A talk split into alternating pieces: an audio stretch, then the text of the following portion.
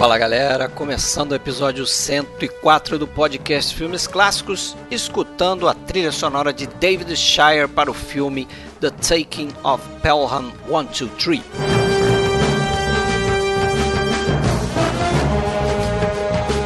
Hoje a gente vai trazer três filmes que servirão para você como dicas, naquele esqueminha, cada um de uma nacionalidade, e a gente vai deixar para revelar os spoilers desses filmes no final do episódio. Então não precisa se preocupar. Antes de começar, porém, vamos deixar um aviso. A gente sempre convida aqui para vocês entrarem aí no nosso grupo no Facebook, chama-se Podcast Filmes Clássicos. Mas infelizmente a gente tem sido obrigado aí a tomar umas medidas para reduzir o número de spam que tem pintado aí no grupo. A gente tem recebido muita solicitação de pessoas que a gente vê que não tem nada a ver com, com o grupo, com o tema né, de filmes clássicos, pessoas que estão em vários grupos de, de vendas de, no Facebook, que não respondem as perguntas que a gente coloca, a gente coloca lá umas três perguntas só para dar uma situada e para ver se você quer mesmo participar do grupo. Então a gente resolveu colocar o grupo em status de secreto, o que significa dizer que se você procurar o grupo, você não vai encontrar. Mas se você tem boas intenções com relação ao grupo e quer entrar para participar do grupo com a gente, então você pode mandar aí uma mensagem privada pelo Facebook mesmo, ou para Fred Sanjuro, ou para Alexandre Cataldo, que aí a gente vai te convidar, vai te colocar dentro do grupo do PFC, beleza?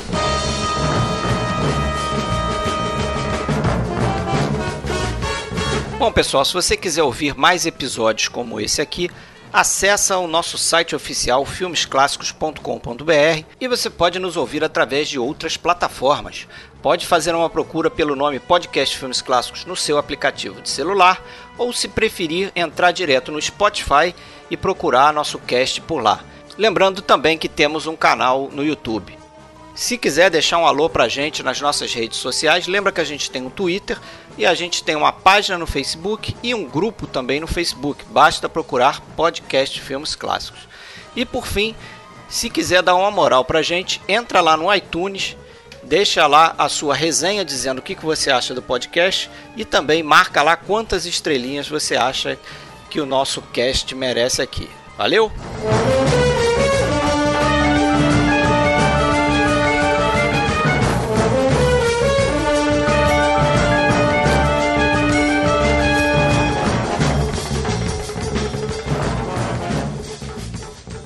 Bom, galera, então aí voltando ao nosso episódio de dicas triplas, que a gente já não faz há um tempinho, certo? É, hoje estou eu aqui, Fred Almeida, falando do Rio de Janeiro. Alexandre Cataldo, que fala de Blumenau. Alô, Fred. Alô, pessoal, tudo bom? Tudo bem? E a gente tem mais uma vez aqui com a gente, também de Blumenau, William de Andrade, músico. Primeira vez no Dicas Triplas aqui, certo? Fala galera, verdade. Boa noite. Boa noite, meus caros. É isso aí. Fazia um tempinho já. Fazia um tempinho também que a gente não fazia um Dicas Triplas. Então, estamos aqui trazendo três filmes.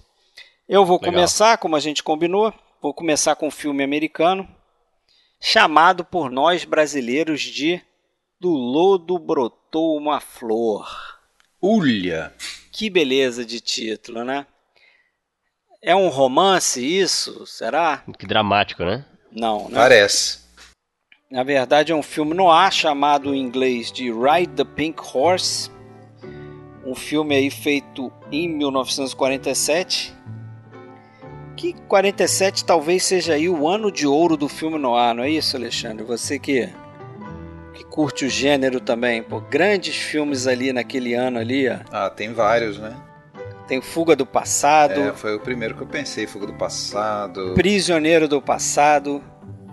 A Dama de Xangai, tem aquele Rancor, que é o Crossfire, Beijo da Morte, o Odd Man Out, Beco das Almas Perdidas, Brutalidade, Body and Soul, que é aquele de box com o John Garfield. Verdade. I Walk Alone, uma série de, de, de, de filmes no ar. E tem esse daqui que eu considero, particularmente, um ótimo representante do gênero, tem umas. umas é um noir diferente.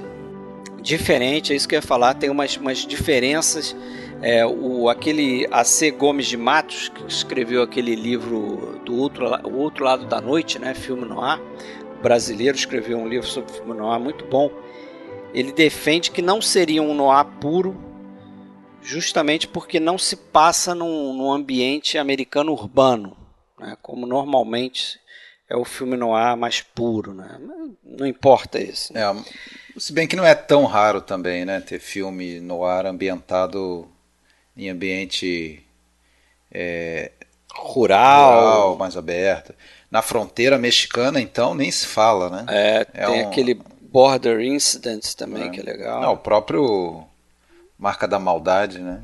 Isso muitas vezes tido como marco final do noir clássico 58 do Orson Welles, inclusive tem uma relação com esse filme aqui do Lodo Brotou uma Flor, né? Acredito que você vai comentar isso mais à frente.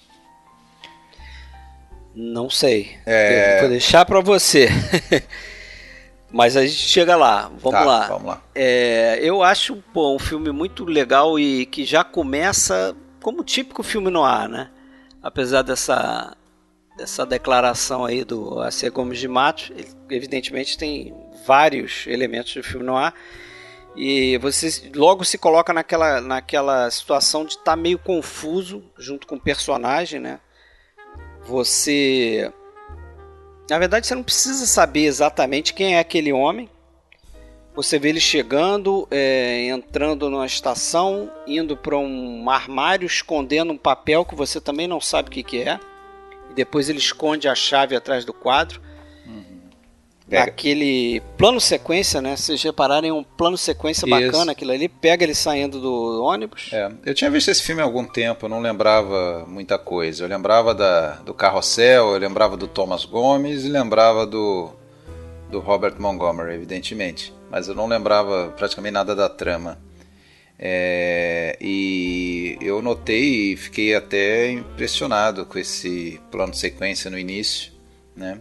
Então deixa eu até aproveitar que você falou do plano de sequência e, fa e falar. Era essa a conexão? A conexão, porque o diretor de fotografia aí é o Russell Mary, né? Ah, sim. Que é que é o diretor de fotografia que vai fazer com Orson Welles o Marca da Maldade depois, né?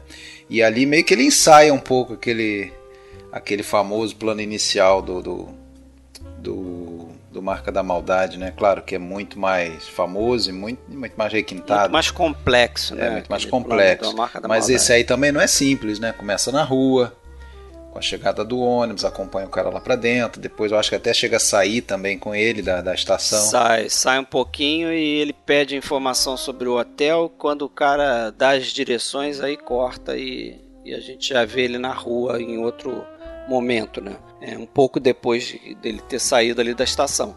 Não é um, não é um plano sequência é, tão complexo quanto do, da marca da maldade, mas é um belo um plano de sequência, por isso que você falou aí, né? Ele entra na estação com a câmera, né? Você imagina um trambolhão daquele, com grua, com carrinho, com mais não sei o que.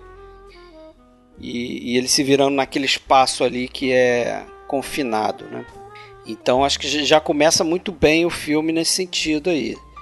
E, e o, o, mesmo AC Gomes de Matos, esse negócio que eu falei, da gente não saber direito o que, que o personagem vai fazer, a gente vai descobrindo aos poucos que se trata de uma história de vingança, né? Ele vai tentar extorquir um cara é, para se para pegar o dinheiro, obviamente, mas para se vingar de, da morte de um amigo que esse gangster é, teria contratado, teria proporcionado de alguma forma.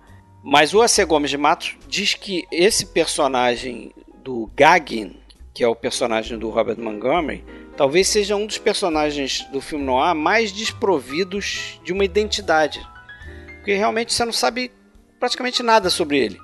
Você, Nossa, sabe que ele, ele é, um, veterano, né? Veterano. ele é um veterano, voltando da guerra, provavelmente Segunda Guerra Mundial. Que, aliás, é um é um protagonista um tipo de típico, né, do, do, de muitos filmes no ar, né, quase um subgênero Sim. dentro do noir, do, é. do, do, cara desesperado e transtornado e com até com, com, a, com abalos psicológicos aí da, da é e com uma, guerra, uma né? outra visão de mundo né é. o cara amargurado cínico desacreditado naquela história do sonho americano né? tem até uma cena ali onde tem aquele policial, o tal do Rats, que fica seguindo ele, tá, tá atrás de pegar o gangster também. É, chega a tentar apelar assim pro lado patriótico dele. E ele diz que tá cansado de, de das pessoas jogarem a bandeira americana na cara dele, né? Sim. Então Verdade. você vê que o perfil dele é, é desse tipo aí, né? O cara não, não tá comprando qualquer coisa mais. Que, ali, que aliás eu acho que é talvez um, algo que está no, no cerne do, do filme no ar, né? Essa coisa da desilusão, da, da vida é, sombria, do humor sombrio que tomou conta da, da América, né? No, no período da guerra e do pós-guerra e ainda que não seja um personagem que é um ex-combatente que está retornando e geralmente ele encontra um, um mundo totalmente diferente, né? A, vida dele nunca mais vai ser a mesma do antes da guerra, com todas as sequelas e, e traumas e tudo mais.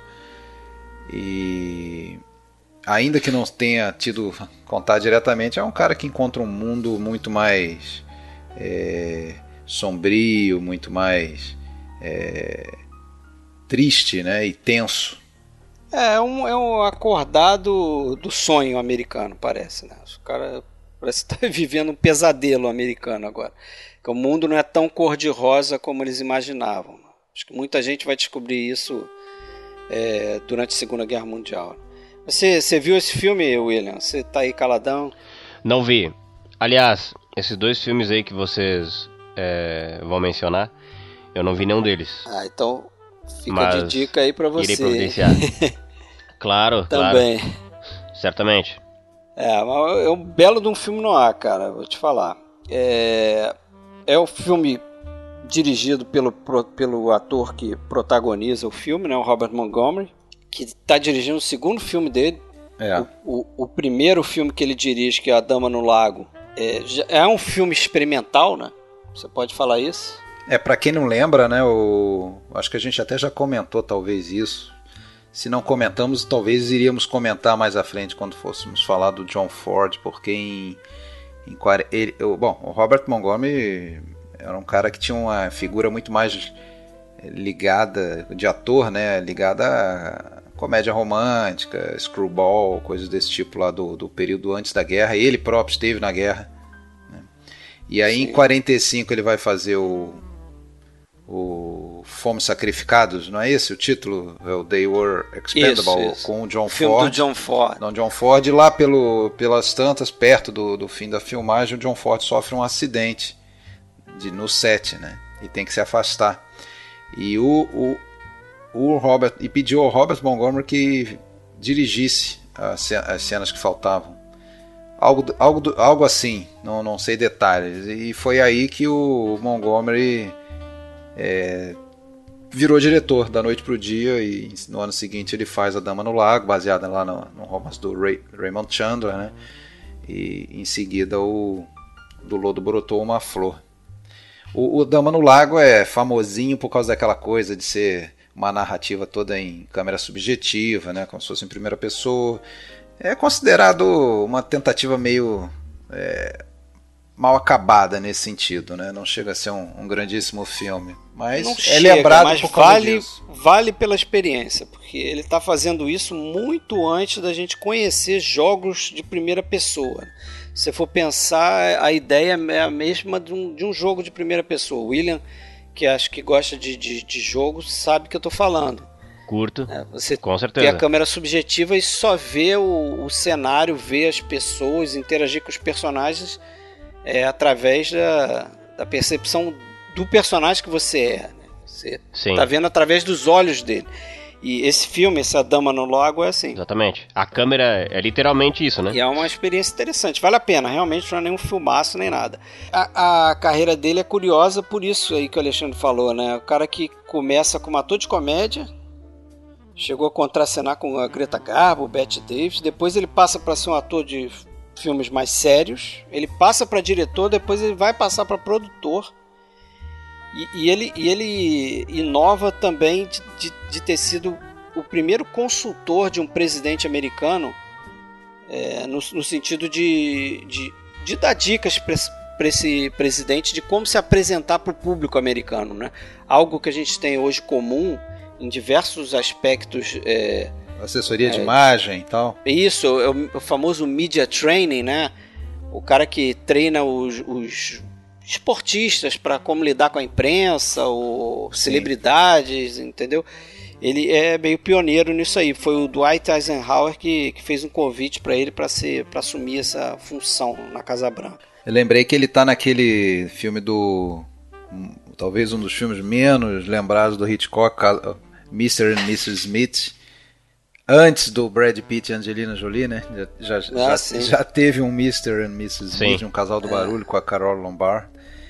É, e com mas, ele. É, mas é um filme bem pouco memorável, pelo menos não. Lembro que eu bem, vi. Bem, bem esquecível. Eu lembro que eu... É, eu também. Não é dos meus Lembro que eu vi, lembro que tinha uma, um negócio de esqui que eles usavam e tal. Esqui de neve. É. É uma comédiazinha que meio falha, assim. É. E ele é o pai também da Elizabeth Montgomery, né? Ah, sim, a feiticeira. É a, a feiticeira, né? Verdade, bem lembrado. Da, do seriado TV aí da década de 60. 60, 60, é. 60. Uhum. Agora, é, falando sobre as origens desse filme, é, tem duas presenças femininas importantes nesse filme. Acho curioso. É, a autora do livro é uma mulher chamada Dorothy Hughes. Ela, vocês vão conhecer melhor o, o, outro livro que ela escreveu, que é o In a Lonely Place, que virou o filme lá do Humphrey Bogart. É o filme do Nicholas Ray. Um grande filme, aliás. Um grande filme no ar também. E uma grande atuação do Bogart, né? Talvez do Bogart da Gloria Graham também. Um ótimo melhores, filme. É. E é escrito por ela. É, esse livro, é a partir de um livro dela. E ela escreveu outro livro também que virou filme no ar com John Garfield chamado Fallen Sparrow. Isso. Só que o livro, esse livro que ela escreveu aqui, que se chama também Ride the Pink Horse, quer dizer, cavalgue no, no cavalo rosa, né? a tradução literal seria essa, que é até uma fala do filme, né? Tem um momento que, é. que ele coloca a menina lá, Pila, que é a mexicaninha lá, é, Wanda Hendricks. Isso, a Wanda Hendricks, para andar no, no, no, cavalo, no carrossel, e ele fala para ela: anda no cavalo rosa. Né? E essa eu tive pesquisando. Esse andar no cavalo rosa também tem um sentido metafórico de, né, de viver assim a vida no extremo, né? Quer dizer, fazer. É, che chegar ao extremo, chegar, viver, viver a, a viver. vida boa, né? Aí eu acho que isso é um pouco do que ele tá atrás ali também, né? Agora, essa menininha é meio esquisita, né? Essa Wanda Hendricks. Você não lembra dela em outro filme, só nesse. Acho. Ah, acho que ela fez uns filmezinhos de. Mas acho ela. Românticos. Ela fez pouca coisa. Eu dei uma olhada na carreira dela, ela não. Realmente ela não, não é lembrada muito, não. Mas assim. eu não sei se ela. Eu não sei se se eu gosto muito da atuação dela, não. Acho ela muito esquisita. Sei lá, não me convence, não. Meio forçado. em... Inclusive a caracterização como mexicana, né? Uma menina que é de, de ascendência irlandesa. Então... Pois é, tá fazendo para aquelas coisas de Hollywood, né? É. De, de pegar uma pessoa que pode ser que pareça com né, que se enquadre em determinada etnia e aí eles tentam dar uma modificada para ver se emplaca, mas realmente ela não tem muito cara de, de mexicana de índia ali, né? Porque ele até chega.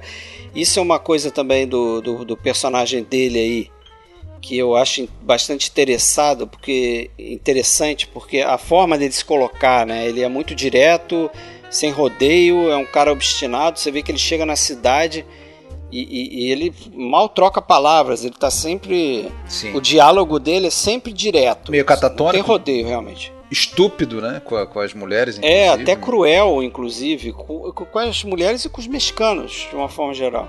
O personagem da Pila que quer ajudar ele desde o início, a gente até não entende por que essa fixação essa fascinação, dela em ajudar né? ele. Ela tem uma fascinação É. por ele. Não sei se é porque Não, é, não parece ter uma conotação sexual, nada disso. é, mas ela fica seguindo ele, querendo ajudar, me dá lá um, um patuar lá um negócio para protegê-lo e enfim. É, e, e ele chega a ser até preconceituoso né, em alguns momentos ali, que faz uma brincadeira com a, com a ascendência indígena dela. E eu descobri que isso vem muito do livro do, da Dorothy Hughes, que é algo que tem, mas, mas é assim, não é uma um, um- um preconceito puro e simples só para ser preconceituoso. É é uma, é uma É para tratar o tema social. é o né? tema social, tratar- justamente, porque se você observar o, no filme, o, os amigos, as pessoas que ajudam ele, que acabam ajudando ele no, no- no problema que ele vai arru- arrumar ao longo do filme, depois a gente pode falar mais no spoiler, é, são justamente os mexicanos. É, Ele tem um amigo que é o personagem lá do Thomas Gomes, você já citou ele aí, que é o Pancho, que ele chama de. Quer dizer, o cara se chama de Pancho, né?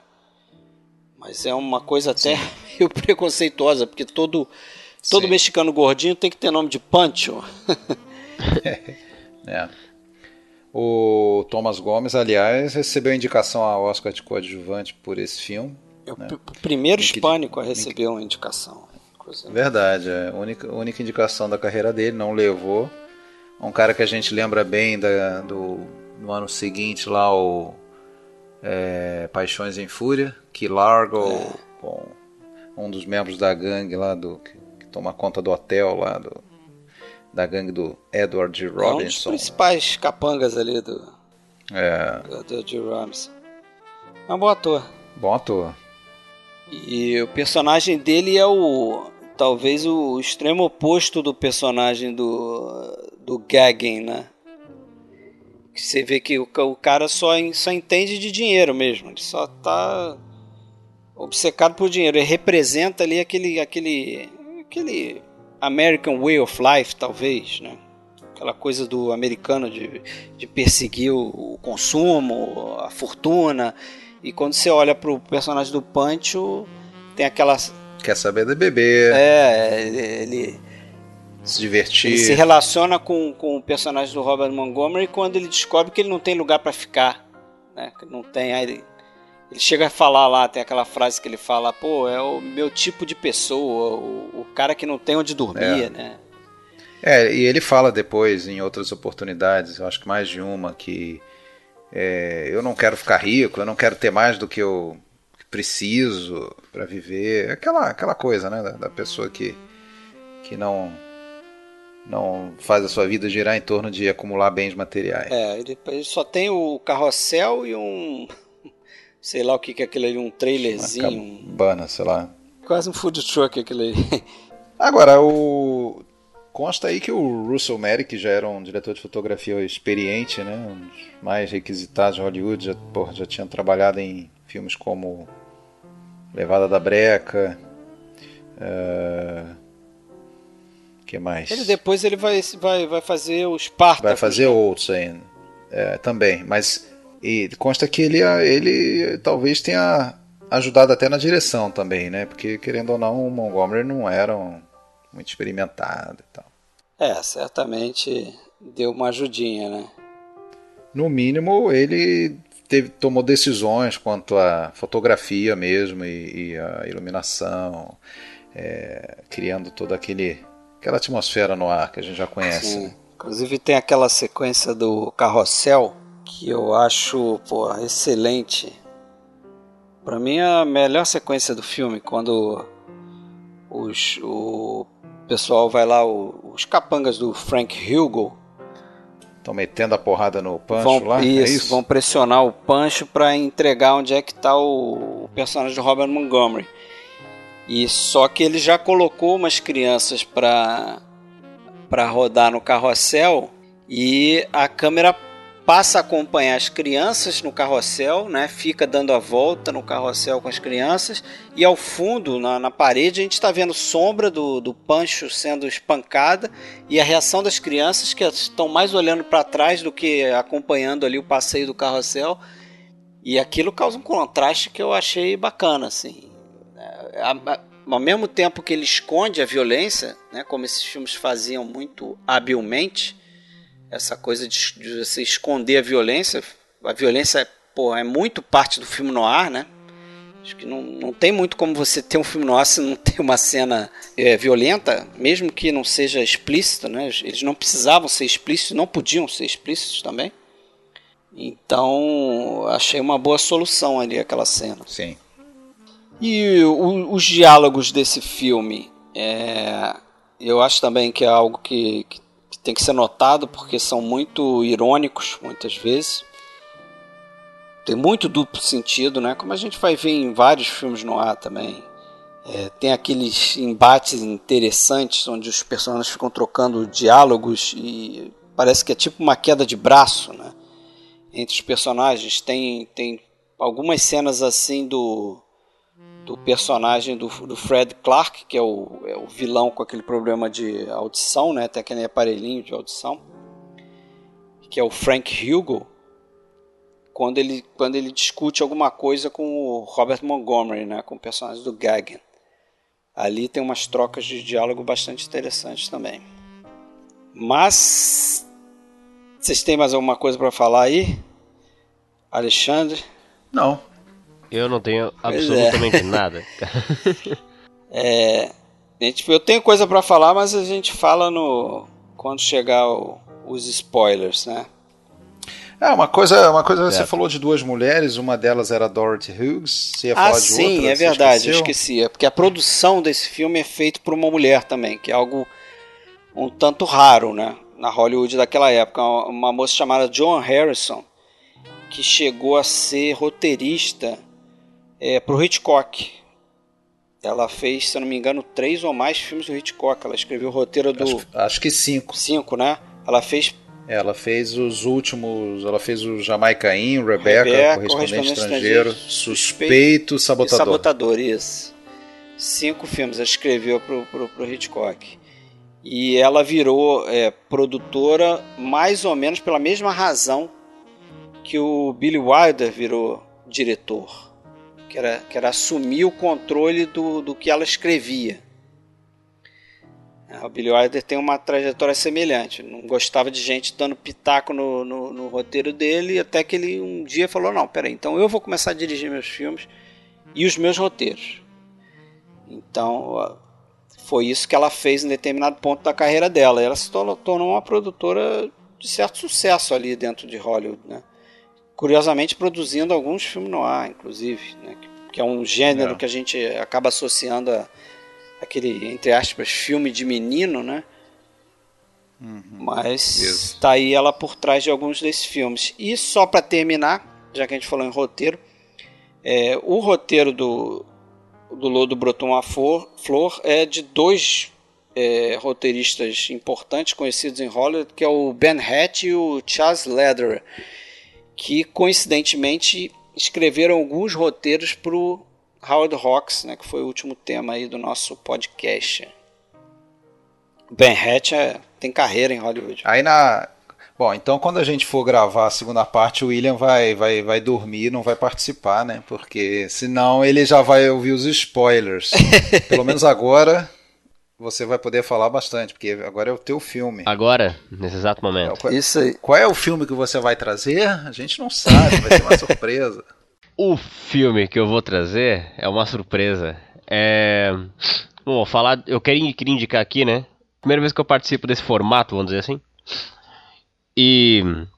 O filme que eu vou trazer é um filme de terror de 1961 que foi lançado aí na época e foi foi um pouco esquecido por público e tal, mas que conforme os anos vem passando vem ganhando uma, uma força assim, é sempre citado nesses livros importantes de cinema, foi citado por grandes diretores, o François Truffaut disse uma vez que é, até aquele momento ele era o melhor filme lançado na Inglaterra depois que o Hitchcock foi trabalhar nos States. o Scorsese sempre elogia ele, é um filme chamado Os Inocentes, do Jack Clayton, diretor também britânico. Filmaço. Filme de 61. É. Filmaço. Que é baseado aí numa, numa novela do Henry James, chamada Isso. The Turn of the Screw, né? E foi adaptado primeiro pro, pro teatro, por um dramaturgo chamado William Archibald, também britânico, que também é o roteirista desse filme aí. E tem um. em parceria com o Truman Capote, né? Trouxe uns diálogos adicionais, uma visão meio cinematográfica aí também pra coisa. É, parece que nem foi muito uma, uma parceria, não, cara. Parece que o, o, o Jack Clayton colocou o William Archibald para escrever a, a história. É, só que ele, ele, ele Não curtiu, não né? curtiu, porque o Jack Clayton queria que ele se aproximasse mais da, da dualidade, da, da, da forma aberta como o Henry James escreveu o, o conto dele, o The Turn of the Screw. Uhum. E, o- e o Archibald fez a- a- o roteiro dele muito fechado, né? Com assim, no final chegava Sim. e você tinha certeza que era o que aconteceu lá. A gente não precisa falar agora, né? Vamos deixar para os spoilers. Tinha uma conclusão, uma né? Conclusão. Sim. É, Era um filme fechado, assim. Você tinha certeza que aconteceu isso. Sim. E o Jack Clayton queria deixar a coisa mais ambígua. Então ele acabou chamando o Truman Capote, que escreveu, né, adicionou diálogos e, e tornou a coisa mais assim. Cinematográfica, tem, tem né? um, um quê de, cinematográfica e tem um quê de, de, Ambiguidade? de, de É. distúrbio psicológico. Né, você tem umas coisas misturadas ali que o Capote trouxe, né? Cara, esse foi um filme que eu assisti Esse- há alguns anos aí atrás. Tu ia falar alguma coisa, Fred? Fala aí. Não, não, eu ia falar só que esse Henry James, ele escreveu aquele Tarde Demais também, aquele filme do William Wyler. É baseado num livro dele ah, sim, também. com Montgomery. Clift, né? E a Olivia de E Olivia de Havilland. É, esse diretor também, o Jack Clayton, é um cara que tem uma, uma carreira relativamente curta, fez oito filmes, é, dois curtas, sendo um deles um documentário curto. Uma curiosidade aí é que ele dirigiu mais pra frente ali, em 74, ele dirigiu o que eu considero a minha versão favorita do meu romance favorito, que é o Grande Gatsby, do F. Scott Fitzgerald, que é a versão com o Robert Redford e a Mia Farrow, né? Com o roteiro do Coppola, ele é o diretor também disso aí. Ah, sim, é verdade. Que eu acho uma baita versão, assim. Enfim, Ele tem outro filme famoso também, que fez um certo sucesso no Oscar, aquele Almas em Leilão. é 59 esse filme aí. Isso. É isso. um êxito antes aí. Dizem até que ele ganhou é, carta branca pra fazer Os Inocentes porque esse filme tinha sido um grande êxito e Foi tal. indicado. Que na época os filmes de terror tinham aquela característica da, é, dos filmes da Hammer, né? E, e esse daí não, ele quis fazer, ele quis fazer um filme que destoasse do modelo estético daqueles filmes da, da, da Hammer. Então ele é um filme preto e branco, é um filme que tem uma fotografia primorosa, uma fotografia sensacional. Fred Francis aí, né? Isso, meu xará Ah, aí. Pois é, cara. E esse cara depois também ganhou dois Oscars. é, É, ele, É, ele um tinha ano antes. ganho já, tinha né? ganho um ano antes, né? o, o Filhos e Amantes, que ele, que ele, que ele foi diretor de, de fotografia. Né? Ele foi inclusive diretor de fotografia para um diretor de fotografia que dirigiu o filme, que é o Jack Cardiff, que é outro cara fera também. E Ele também E, ganhou pô, por Glory, né? 89. aí. isso. Ele, cara, é curiosa a história dele aqui. Eu até anotei para falar algumas coisas, porque é, ele tem nesse período aí até assim meados da década de 60, como diretor de fotografia, ele faz diversos filmes é, é, de sucesso. Sim, trabalhou com uma galera aí. Trabalhou com um monte de gente. Depois David ele passa Lynch. um bom tempo assim exclusivamente dirigindo filmes. É, que é Ele meio meio fracasso, que assim. abandona a carreira de diretor de fotografia, É. tenta migrar para uma função de diretor, não dá certo, e aí na década de 80 ele volta a fazer um- uma direção É. de fotografia que é pro David Lynch no Homem Elefante. É, ele fez alguns pro David Lynch. O, Luna, o Duna Sim. ele tá também. E O o. Duna, História Real, ele faz. História Real ele faz também. E também o. Ele fez o Cabo do Medo também. Isso, a versão do Cabo do Medo do Scorsese. do ele Scorsese, também. isso. Ele é o diretor, é. Então ele tem uma trajetória interessante, assim, essa Interessante. muda- essas mudanças na carreira, essas idas e voltas. E, pô, as características do, do, do filme, né? Assim, o Hum. uso de profundidade de campo é, porra, um show de bola. Assim, se, se você é, precisa mostrar para alguém o que, que é, é, o conceito de profundidade de campo no cinema, você pode pegar esse filme. Sensacional, né? Porque você vê como boa parte das, dos planos é, você tem quase tudo em foco. Inclusive eu estava até. A gente postou um, um, fotos aí para promover esse episódio e aí o pessoal começou a comentar lá no nosso grupo no Facebook. E aí eu comecei até um trocar ali texto com aquele Fábio Rockenbach, nosso ouvinte aqui, que é professor de cinema. E, e eu levantava a tese para ele de que eu acho que nesse. Eu não li sobre isso, não tenho certeza, mas eu acho que nesse filme aqui ele tem alguns planos que ele, inclusive, chega a fazer uma trucagem. É um efeito para ele atingir o, a profundidade de campo, né? Não é algo que ele faz só com a lente, com a iluminação, só com a câmera, né? Eu também é. Então tem momentos ali que, que eu tenho a impressão que ele, ele usa aquele é, back projection, né? Então ele filma, ele, ele coloca um personagem na frente do quadro aqui em foco, e aí no fundo você acha que, que tem outro personagem ali em foco também, na verdade é uma projeção. Ah, sim. Né, numa tela e, e que está em foco também. Por isso que fica tudo em foco. Tem alguns momentos assim.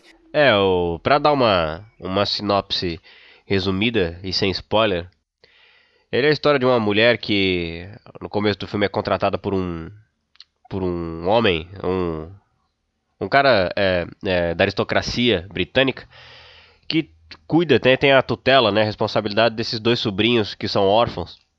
E ele, ele não quer. Caga pros É, nossa, literalmente, né? Tem a, já, já, já, no começo ele diz assim: que aliás é interpretado brevemente pelo Michael Redgrave e tem uma atuação bastante marcante, né? Tem, é, uma é atuação curta, mas é interessante. É bem marcante, é. E ele, ele é um ótimo ator também, né? É, pô, sensacional. Tinha feito 56 aí, o 1984, que é muito boa essa versão. Sim. E o. Até nessa cena ele diz assim, ó. Você tem autoridade máxima, não me ligue pra nada, resolva você mesmo, você paga pra isso. tipo, o cara se ferrando ali, pro, não tô nem aí pros moleques, né? E aí é. ela até fica meio, meio, meio assim e tal, acaba aceitando. E aí ela vai cuidar desses meninos, é, eles parecem ser extremamente amorosos e queridos, mas existe um, uma... Mas são estranhos. Eles são estranhos, né? Existe é. uma ambiguidade no comportamento é, deles que acaba fazendo... Eu, como é que eu vou dizer? Não sei se criando uma paranoia, mas ou de fato existe algo de sobrenatural aí. E isso é uma coisa que a gente vai descobrir no final, né? Isso aí. Mas assim, é, e tem uma coisa muito interessante nesse filme também, que o começo dele também é bem diferente pra época. É um filme que pra época, cara, trouxe algumas inovações, assim, né? O, o começo dele tem uma tem uma tela preta, escura. A tela cara, preta, né? aquilo um ali é assustador. Aquilo, e aliás, só a musiquinha, né? Só, só a musiquinha assustadora. Musiquinha.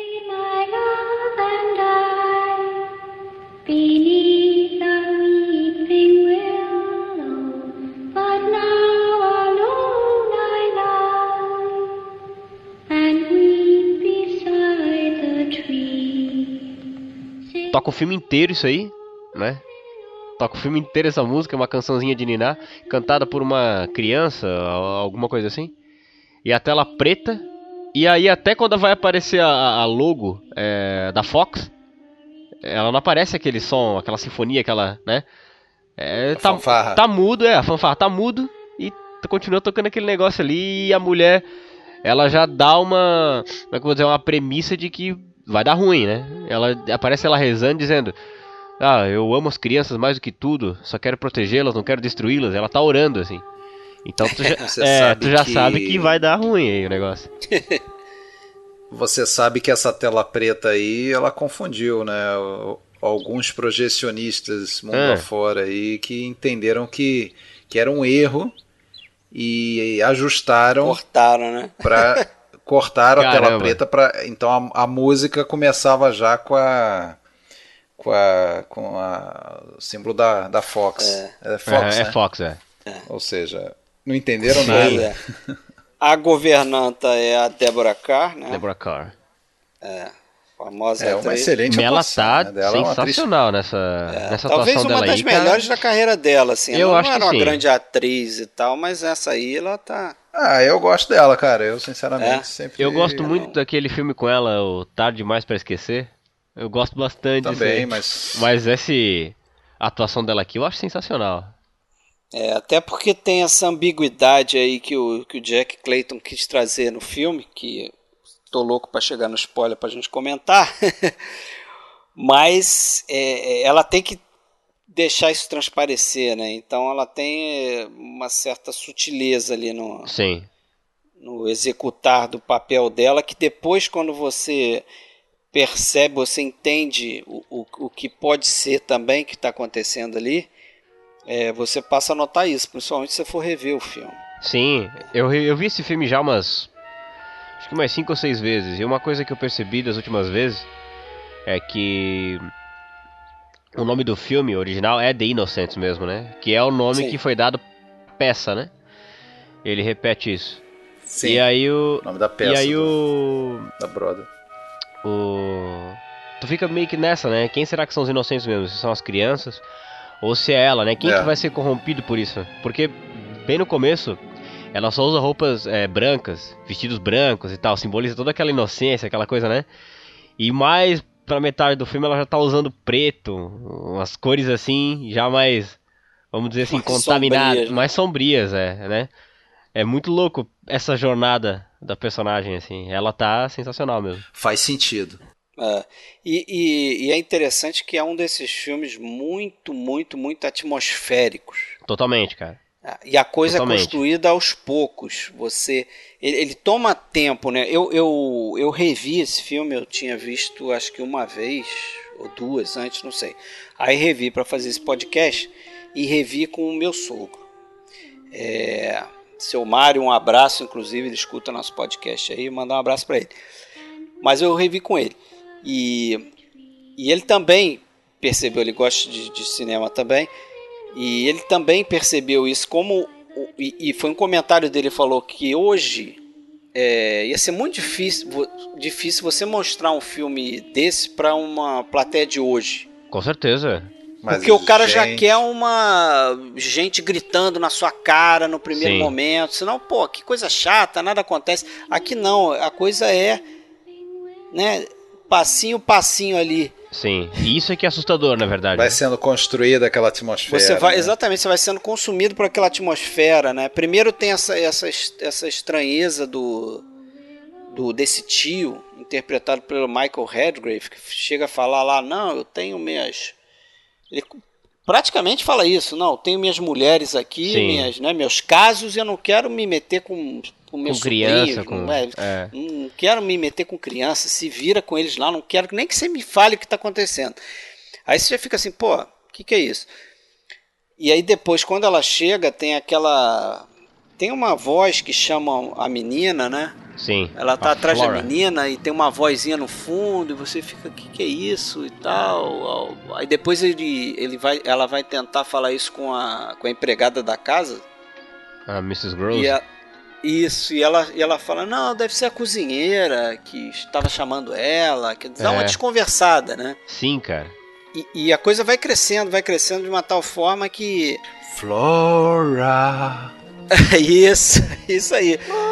E eu vou te falar, cara. Aliás, aliás, aliás, a, a menina ali, pra quem não sabe, é Pam- Pamela Franklin, né? Ela, Sim, novinha, né? ela teve um momentinho, essa menina, depois mais, mais maiorzinha, né? Adolescente, jovem, que ela fez muito filminho de terror, assim, desse É. tipo, Ela né? ficou meio, meio é, presa no gênero ali, né? É. Era um nome, nome famoso ali nesse, no início dos anos 70. E é, nesse e é tipo de curioso que o garoto, o Martin Stephens, é o, é o ator Mirim que faz o garoto, O, o Miles. Isso, que faz o Miles, ele já tinha vindo de um filme também já tipificado, né, vamos dizer assim, né? Quer dizer, ah, esse garoto faz bem um personagem assim assado. Sim, que era uma criança. Que era o Aldeia, do, Aldeia dos Amaldiçoados. Não sei se vocês viram esse filme. Filmaço, cara. Que é um filmaço também interessante. Sim. Filme de, de terror também. Ele, ele faz justamente o líder daquele bando de crianças que controlam os. né?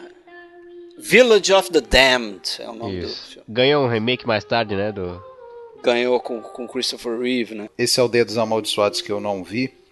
Confesso que, que eu não sou um cara muito caprichoso com filme de terror. Não, não, não por nenhum preconceito, mas. Sim- Simplesmente aconteceu.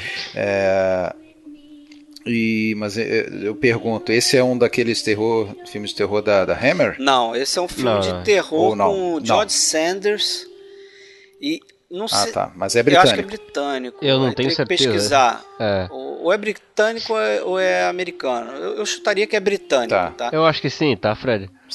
É, Tá. Mas é bem interessante, assim, é uma aldeia é onde nascem uma série de crianças. Um Tem um determinado evento lá onde acho que todo mundo meio que desmaia na, na, na aldeia e, as, e nove meses depois nascem uma série de crianças e, e ela, todas elas são meio parecidas, assim, tem cabelo é, Branco, né? branco e Meio albinas, assim. grupo, meio albinas, né? Todas da mesma idade, logicamente, nasceram na mesma época ali.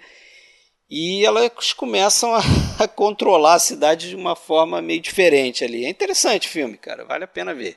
Eu, eu perguntei isso porque, apesar de não conhecer tanto, eu sei que teve, teve ali uma, um ciclo né, de filmes de terror da, da produtora Sim. Hammer, é, britânica, bastante sucesso. Acredito que seja ali final dos anos 50, início dos anos É 60. justamente isso. Tem os filmes de Drácula, né? Com Christopher Lee.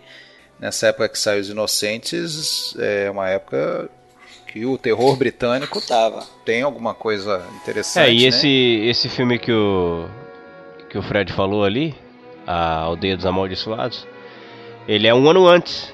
Ele é 1960. 1960. É. Foi daí Emendou que pescaram o, o Martin Stephens.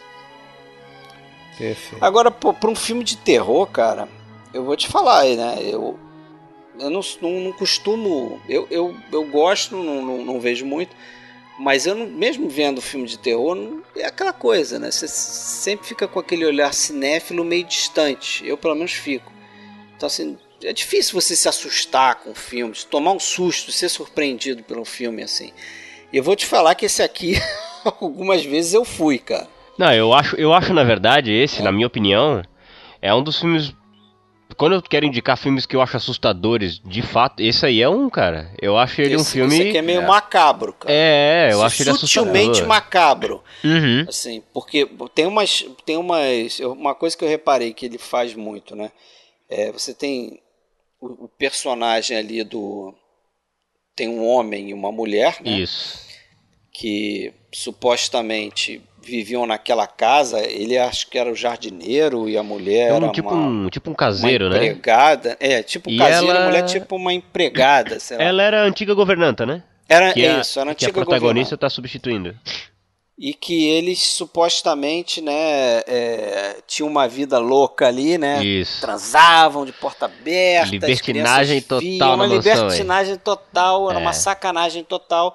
E as crianças de alguma forma é, participavam daquilo é, vendo, É. ou- ouvindo, ou o que O que seja. rolava ali era o seguinte, ô Fred, o que, o que rolava ali era o seguinte, era, era a vanguarda da mansão Playboy, entendeu?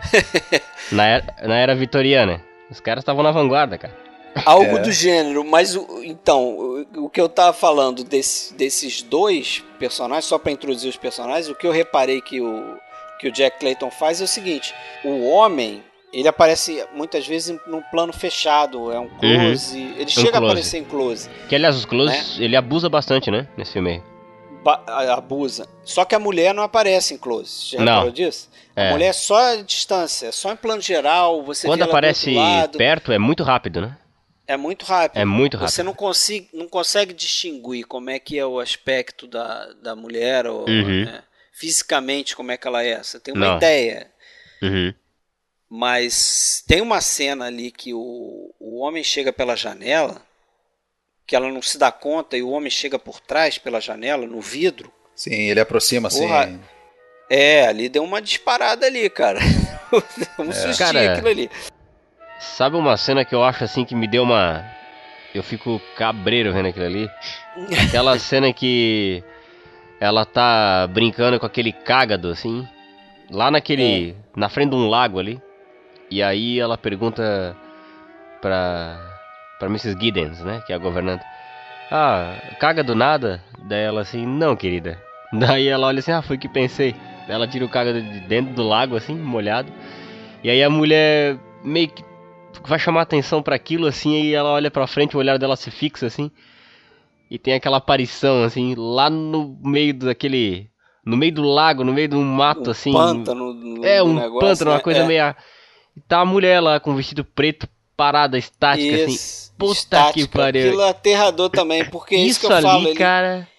e- e- ele mostra a- essa personagem, a Miss Jessel. se Miss. Jessel, aham. Mostra algumas vezes naquela posição, a, distância. distância. e Isso, tudo, você né? Quando é você perto é muito rápido, cara. Tem uma cena muito que ela, rápido. que ela escuta o choro da governanta antiga lá. que- e aí ela. Ela chega perto, mas a câmera faz um jogo que quando ela dá a volta, a mulher já não tá mais ali. E tem uma cena em que a menina tá andando e essa personagem tá logo atrás, assim. E ela tá numa distância de uns 10 metros.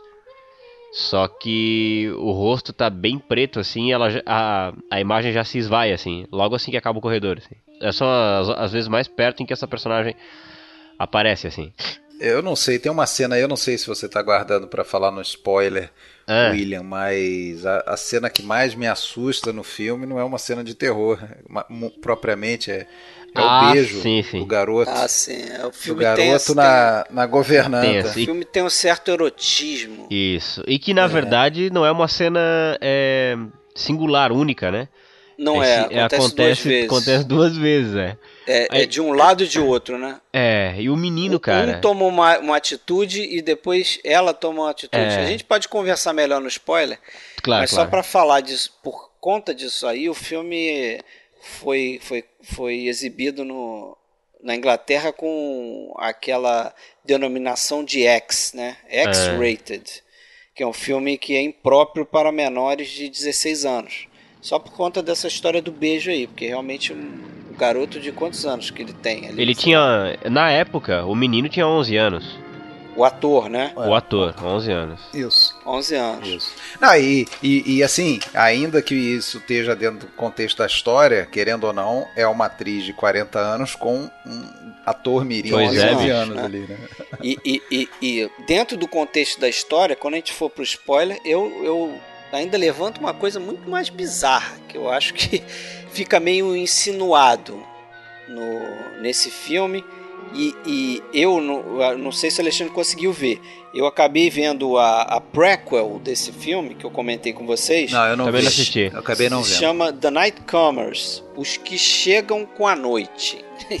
filme de 1971, o filme estrelado inclusive pelo Marlon Brando.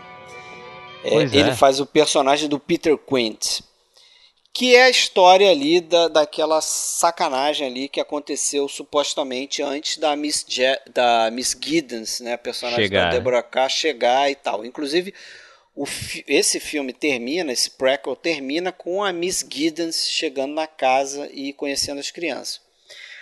Mas é, o que eu vou falar no spoiler sobre a relação das crianças, inclusive, a forma como elas se comportam, é também comentado nesse filme, nessa Ah. prequel, entendeu?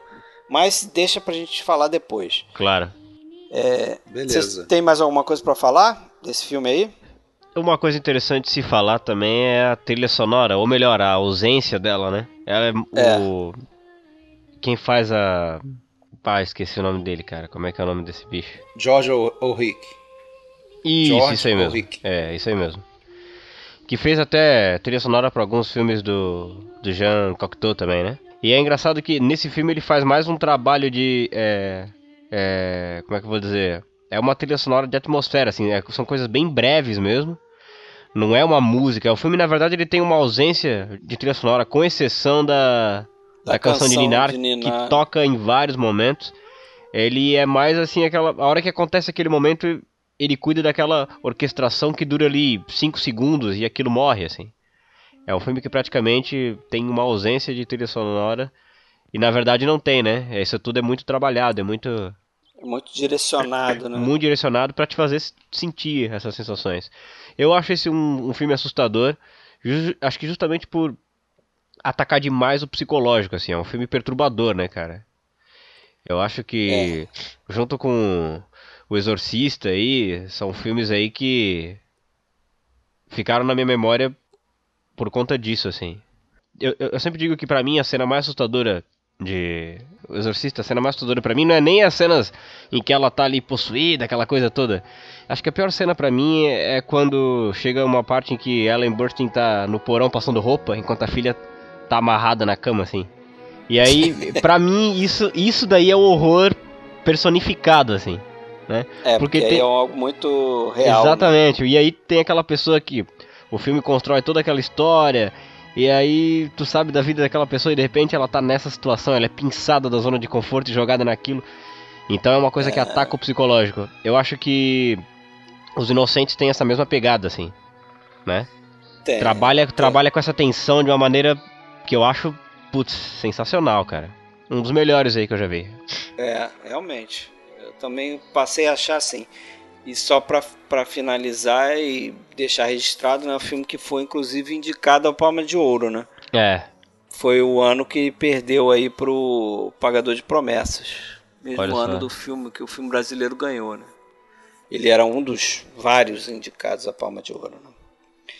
Mas podemos ir para o próximo? Bora que agora, é. Agora é o meu. É o seu. Diga aí, o que, que você trouxe aí pra gente? Vamos lá. Bom, como a gente já anunciou, né, não vai ser novidade para os ouvintes. A gente postou, inclusive, dizendo sobre os filmes. Então eu vou trazer o filme A Esposa Solitária, Charulata, filme indiano de 1964, dirigido pelo senhor Satyajit Ray. Né, se a gente quiser falar na pronúncia bengali, seria Sochit, Sochit Rai, mas não vamos conseguir ficar repetindo desse jeito. Então, vamos vamos deixar o Sochit Rai e falar Satyajit Ray. A gente já fez um episódio sobre aquele que talvez seja o trabalho mais famoso dele, né, pelo menos aqui no Brasil, que é a trilogia de Apu, acho que no mundo todo, né? é, pelo menos fora do, da Índia, a trilogia de Apu. Né? A gente fez o episódio 71, para quem não escutou, é uma boa dar uma escutada. Eu achei que ficou um bom episódio, até reescutei ele esses dias, ou quase todo, uh, que foi algo soberbo na história do cinema, né? um, um diretor estreante, é, com uma equipe pequena e toda de estreantes, pouquíssimos recursos, fazerem um filme, né? Muita gente considera um dos melhores filmes de estreia de um diretor, né? Aquele filme, A Canção da Estrada, que abriu a trilogia. Certamente. Mas, mas para saber mais da trilogia, escuta lá o episódio 71. A gente não, não tem muito tempo para repassar toda a carreira do, do Satyajit Ray. É e que, que para mim, cada vez que eu vejo mais filmes dele, eu firmo aí como um dos grandes diretores da história do cinema. Uh, um cara que, pelo menos aí nos seus primeiros 10 anos, fez uma sequência incrível de filmes, é, que eu acho que culmina mais ou menos em, em 1964, seu 12 filme, já em 9 anos, é, com esse A Esposa Solitária, quando eu vi a primeira vez, gostei bastante e já na mesma hora pensei, bom, acho que esse é o melhor dele dos que eu vi até agora. E continuo mantendo isso.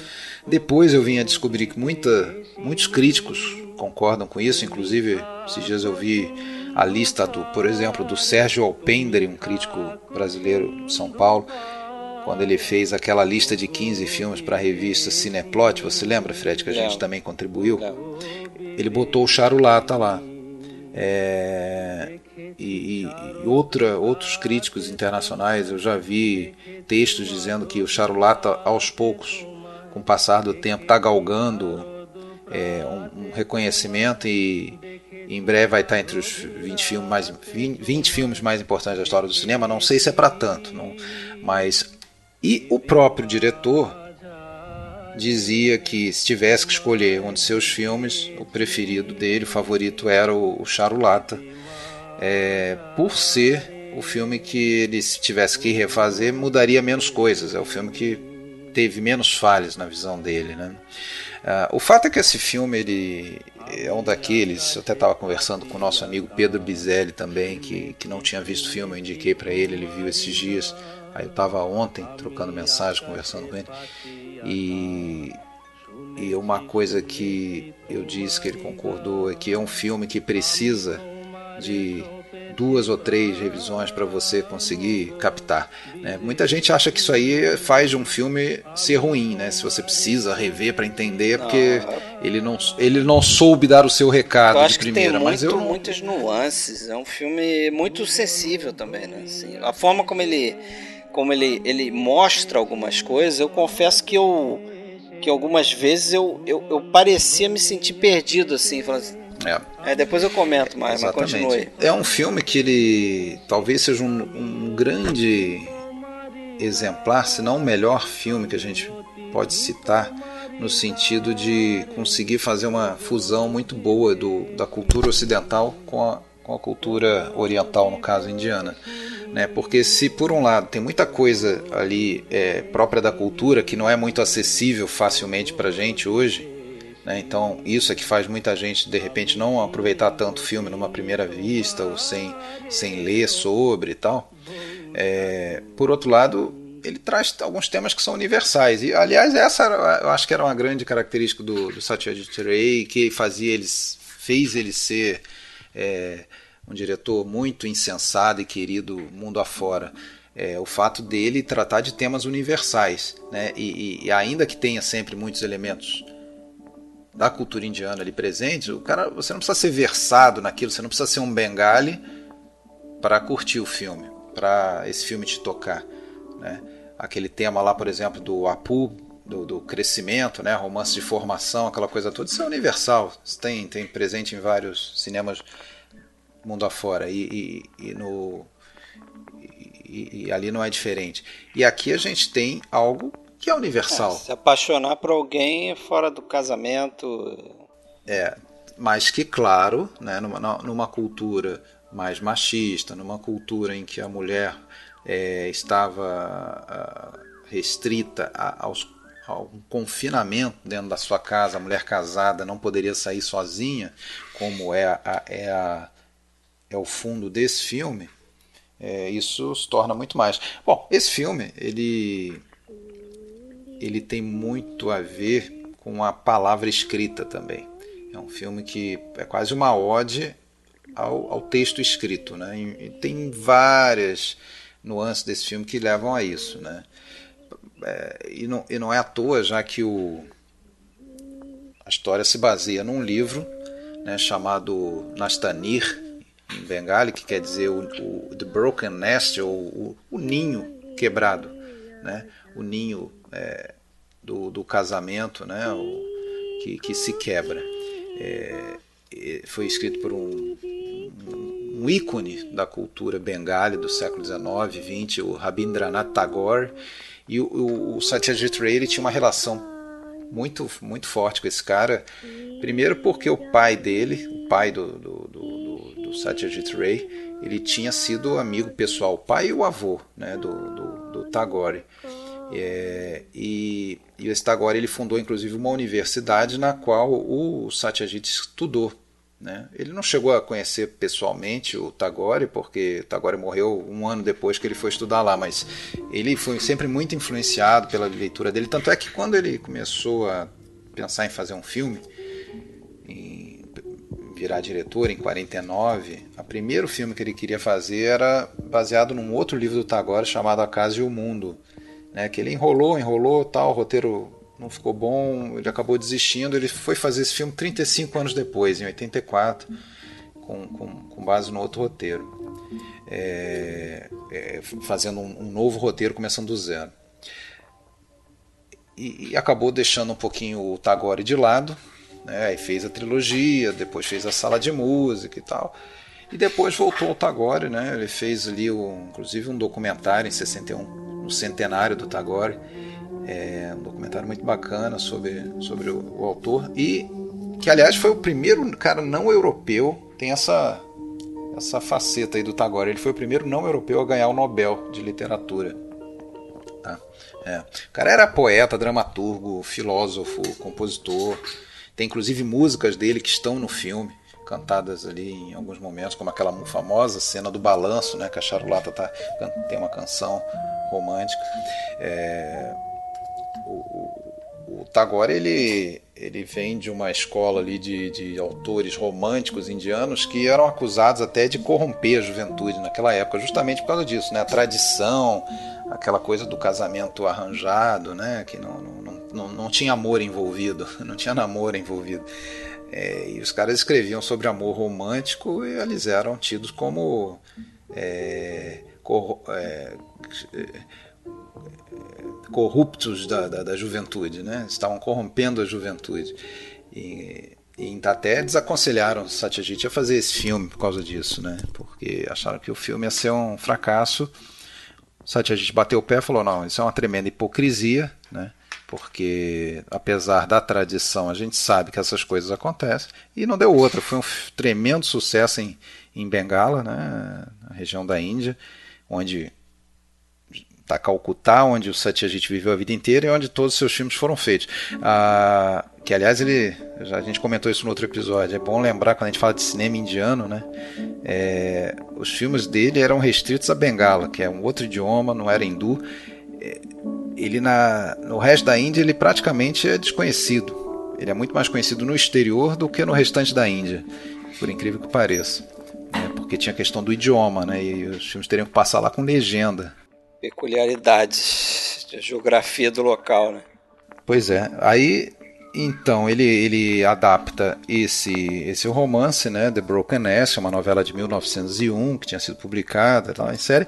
E tem também, para quem está escutando a gente e não viu o filme, assim como vocês fizeram, vamos dar uma breve sinopse. Né? Nós temos ali no começo do filme a gente é apresentado numa cena belíssima né, inicial para mim, né? Eu acho um Fred conhece o filme, o William já declarou que não viu, mas vai ver, põe na lista.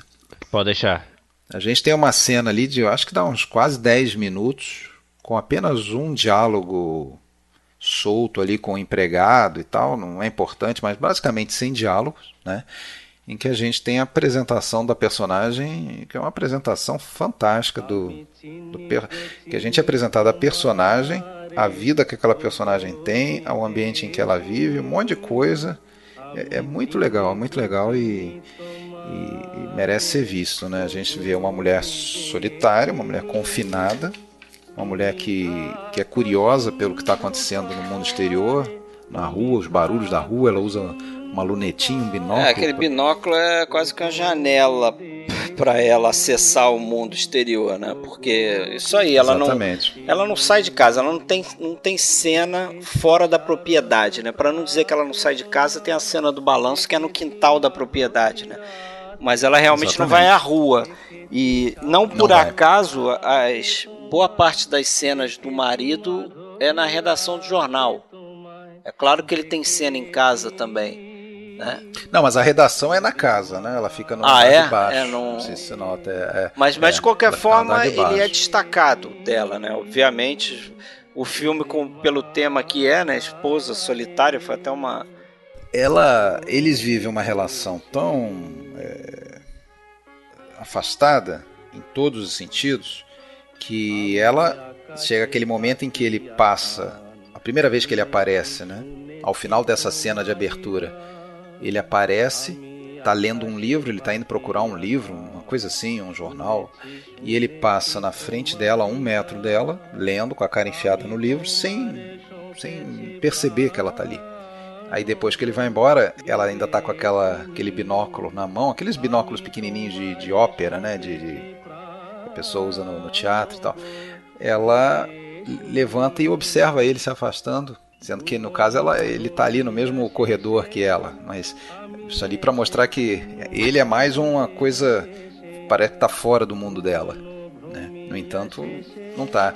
Mas aquele ali era a realidade daquela época e o Satyajit Ray falou inclusive que a história se passa em 1879, 1880, mas que aquela realidade ainda seria a realidade da época que o filme foi feito, anos 60, né, da mulher casada, ela não é permitido sair sozinha, não é permitido é, relação com outros homens, com uma exceção, uma exceção que é muito importante para esse filme e que quando a gente percebe isso a gente entende melhor, a gente compra melhor o que acontece, né? Que é talvez o principal da trama, que é o seguinte: a mulher não poderia é, conhecer outros homens, conversar com outros homens, exceto o irmão mais novo do marido. O irmão mais novo do marido, e no caso esse irmão mais novo é o primo mais novo lá do, do marido, a ele é permitido é, conviver com a mulher. Conviver, ser amiguinho, brincadeirinha, pois é, então, faça lerem uma juntos. pausa, por favor, para me esclarecer uma dúvida, que foi o que eu, que eu falei ali no início, quando eu falei, quando você falou que esse filme deveria ser visto algumas vezes e tal, para entender algumas sutilezas. É, eu, eu não sei se eu perdi algo, mas no início do filme, o marido percebendo que ela tá né, So- meio solitária. solitária, meio cabisbaixa, chega a comentar com ela: Não, então vamos fazer o seguinte: eu vou trazer teu irmão com Isso. a sua cunhada e, e a, e a sua cunhada vai fazer companhia a você. Eu não lembro dele, dele, dele falar nada do primo. Não, não é. O pri- é, é- Isso, isso, me é um- causou uma certa estranheza, assim, É. porque quando. na, se eu não me engano, é a cena seguinte. a- a- Ele chega quase ao mesmo ele chega tempo. quase ao mesmo tempo e, e, e- eu, É. e eu cheguei a pensar assim, pô, esse é o irmão dela? Ou não é? E aí ele faz um Isso lance. confundiu. Isso confunde um pouco, né? Isso. Mas eu acho que é proposital isso. É proposital. Mas olha só, deixa eu te falar. O livro, eu, vi, eu, eu li o primeiro capítulo do livro, que é a, a- a parte inicial do, do filme também. E essa chegada dele também ela não é anunciada Ah, no sim. livro. É algo assim que acontece por um acaso. Inclusive, no filme, você vai lembrar, ele chega no momento em que está formando uma tempestade, uma ventania. Eles começam a recolher a- as roupas, as coisas que estão do lado de ele fora. chega com a ventania. E ele chega e ele chega com a tempestade. É aquela simbólico tempestade que chega de surpresa, simbólico e, e detalhe. uma- lembra que eu falei da palavra escrita, né? É, bom, para começar, no primeiro plano do filme, ela está bordando um lenço. A gente não vê o rosto da, da, da atriz, a Madame Mukherjee, muito bonita. É, a gente não vê o rosto dela. Ela está bordando um lenço com a letra B, inicial do marido, Bu- Bu- Bupati. Bupati. Ela está bordando um lenço. É, depois ela vai na estante pegar um livro e ela fica até cantarolando o nome do autor. Depois a gente vai descobrir que aquele autor, que é, que é citado trocentas vezes no, no filme, que é o Banquin, que era um, um poeta, um escritor também muito famoso, anterior ao Tagore, inclusive. Né? Seria algo como como bem colocou o Pedro Bizelli na nossa conversa de ontem, o, o Machado de Assis da, da Índia. É, muito popular. E, e ela fica está escolhendo um livro dele. Então ali a gente já sabe que ela gosta dos livros do tal do Banquinho, ainda que a gente não saiba quem é o Banquinho. Quando o, o Amal, que é o cunhado, que é o primo do marido, chega, com quem ela vai ter um certo envolvimento, é, ele chega declamando um verso, um verso famosíssimo na, na Índia do desse autor Banquim. Então, nesse momento, a gente perde essa referência. né? O, Be o, o Bengali, ao ver esse filme, não, ele entende no ato que ali já se estabeleceu uma relação entre os dois, né? uma, uma afinidade entre o personagem do, do primo e o, e, e o dela. Né? A gente precisa ter lido isso para entender, e revendo aí é, faz, faz mas muito mais sentido. o- essa é uma das sutilezas do, do roteiro dele, né? E eu acho que outra, É. pra mim, só ficou mais claro é essa, essa aproximação entre os dois quando ela fica transtornada e aí tem a ver com o que você está falando do- da, da palavra Da escrita, publicação. né? Quando ela fica transtornada quando ele coloca a publicação publica. num- numa Então, revista. de- então de- mas deixa eu, deixa, eu entendi. eu- Isso aí eu- é algo que também eu demorei a entender. Mas deixa eu só voltar àquela primeira parte do da, daquela relação que era permitida e até encorajada do marido é, permitir que o irmão mais novo convivesse com a mulher. Claro, não é ter um caso com a, com a, com a esposa, mas conviver, passar é, ler junto, tocar música junto, ficarem de joguinhos e brincadeirinhas, né? É, e isso acontece no filme e a gente consegue entender, porque numa, numa visão mais ocidental a gente estranharia, pô, será que o cara não percebe isso? Não, não é que ele não percebe, ele sabe que tem aquela relação, ele até encoraja ela, ele até pede que ele ensine ela a escrever, dê aula de, de escrita para ela, né? É, o que a gente conhecendo aumenta a tensão da situação, porque era uma linha muito tênue que estava culturalmente traçada e eles ficam ali brincando em cima daquela linha, né? Cuidando para não cruzar. E ali a gente vê que essa linha começa a ser cruzada, ou está prestes a ser cruzada, né? Mas isso para mim acontece justamente por conta da palavra escrita, quer dizer, quando ele ele promete que ele ganha um caderno dela, certo? E ela fala: o que você escrever nesse caderno fica nesse caderno, ou seja, aquilo ali vai ser dela. É como se fossem as palavras é, de amor dele para ela, né? Como se fosse uma espécie de declaração eh, dele para ela através daquele caderninho. No momento que ele publica aquilo, ela se sente traída. É uma traição. É uma traição. É, é um pouquinho mais que isso também. É porque é o seguinte, esse filme também ele está fundado numa outra coisa, essa história.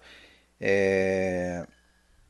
Você lembra que tem aquela personagem da cunhada dela, a Manda, Sim. Mandakini, né? que o Amal até fica brincando com as duas, falando: bom, ela é a mulher tradicional e você é a mulher moderna, que era algo sabido na cultura indiana. Né? A mulher tradicional, aquela que não não pretende romper o papelzinho a qual ela está restrita, está acomodada, satisfeita com aquilo. Né? E a mulher moderna, aquela mulher que lê, lê autores até internacionais, aquela mulher que se informa, aquela mulher que que né, é, é curiosa, né, que quer sair um pouquinho daquilo ali. É o caso dela. É, e no momento em que ela tem essa companhia do. Eles têm um nome lá para isso, Debar, que é esse cunhado, esse irmão mais novo, esse, esse companheirinho dela. É, a gente tem ali uma separação do. Até, porra, aquele livro que eu falei que o, que o Ray pensou em filmar de início, filmaria só 35 anos depois, se chama A Casa e o Mundo ele resume muito bem isso, né? Essa, essa, esse, essa oposição entre dois universos, né? Pro, na cultura indiana, né? O, principalmente para os homens, né? Como que ele é pro, lá fora, lá fora ele fala inglês, lá fora ele conhece um monte de coisa, lá fora ele é, ele vive a vida e dentro de casa ele, ele, ele tem a, a, vida dele. E a mulher só, só conhecia o mundo de dentro, a mulher não conhecia o mundo de fora. Né? Então a mulher moderna era aquela que queria dar uma, uma fugida para conhecer o mundo de fora também. Né? E aí, então, quando ele, ela pede para ele não publicar, o publicar significa você atravessar para o mundo de fora. Né? Você a partir do momento que ele publica, ele se torna conhecido, ele vai, vai, ele vai deixar de ser um, apenas um, uma figura de, de companhia dela para ser um cara conhecido, um cara que vai frequentar outros círculos e tal. Né? Então essa, essa é, esse é o que está por trás dela pedir que ele não publique. Não, você continua sendo só o meu professorzinho aqui, o meu amiguinho. No momento em que ele fala que publicou, significa, bom, perdi o cara. Tá no né? mundo aí. Perdi o cara. É, porque ele vai voar, ele vai alçar voo, ele não vai ficar aqui comigo. Daqui a pouco ele vai virar um escritor famoso. Vai encontrar uma mulher e, e pronto. é, então é, é esse é que está por trás daquilo ali, né? É, porque ele, ele percebe em algum momento o que está acontecendo e depois no spoiler a gente vai falar qual é a decisão que ele toma, né? Justamente porque é, ele, ele sabe o que está prestes a acontecer, né? Mas eu acho que é um filme, porra, cheio de nuances, muito legal. É, tem algumas cenas que são muito bonitas, né? Essa abertura toda que eu falei, a, a cena da, do balanço, né? Em que ela é, fica é, instigando ele a escrever, até faz um caderno para ele. Na verdade, aquilo ali é uma compilação de vários momentos, né? Porque depois ela, ela começa a cena falando que vai fazer um caderno, depois ela já chega com um caderno na mesma na mesma, parece que é uma cena só, mas aí já seria um outro momento, né? Aquela outra cena em que o único momento meio meio chatinho do filme, aquela música que ele toca no piano e canta, que aquele parece que é o momento em que ele cai a ficha para ele, né, pro Amal. É, demora um pouco cair a ficha para ele. É, cai a ficha que tem algo mais. Ele, ele fica alegrinho também, ele fica encantado por Fica, ela. mas depois ele uma fica com tal, uma... sensação de culpa, de alguma forma. Até o, a, a- característica do personagem dele muda. Ele deixa de ser aquele cara mais jovial e fica um cara mais fechado. fica- Exatamente, é porque ele começa a sentir a culpa, né? A, a- gravada pelo que a gente vai, vai saber depois. Agora, tem um negócio interessante, é uma referência pessoal do, do Tagore, apesar disso não ter ficado é, é, confirmado em nenhum momento, é, os estudiosos aí da, da obra do Tagore dizem que é certo de que tem uma coisa, questão biográfica nessa situação, porque o Tagore ele foi um debar, ele foi o, o irmão mais novo, né, que convivia intimamente com a, com a cunhada, uma cunhada dele lá em 1800 e pouco, é, 1880 e pouco, é, ele convivia com uma cunhada, né, ele, ele tinha, acho que, sei lá, eram sete irmãos, uma coisa assim, um dos irmãos mais novos, que era também escritor e compositor, inclusive é o compositor dessa música aí chatinha que ele toca no piano, o personagem do, do, o- Ó, mal. do Sumitra, do Amal. É, e essa mulher. E aí, quando ele casou, o Tagore, o escritor, essa cunhada dele se suicidou. Teve esse, esse lance aí na família. Ela, ela se suicidou e, e- e ele nunca esqueceu isso. Ele no- dizem que nos originais, no manuscrito do, do Broken Nest, lá do Nastanir, tinha anotações na borda em que, com, com um apelido que ele dava para ela. Então parece que foi um lance meio autobiográfico assim da- dessa coisa também. Mas algo que deixou o Satyajit Ray muito entristecido foi que esse filme foi rejeitado para concorrer em Cannes, né? Acabou ganhando só o o Leão de Prata em Berlim, de diretor, ele ganhou. né?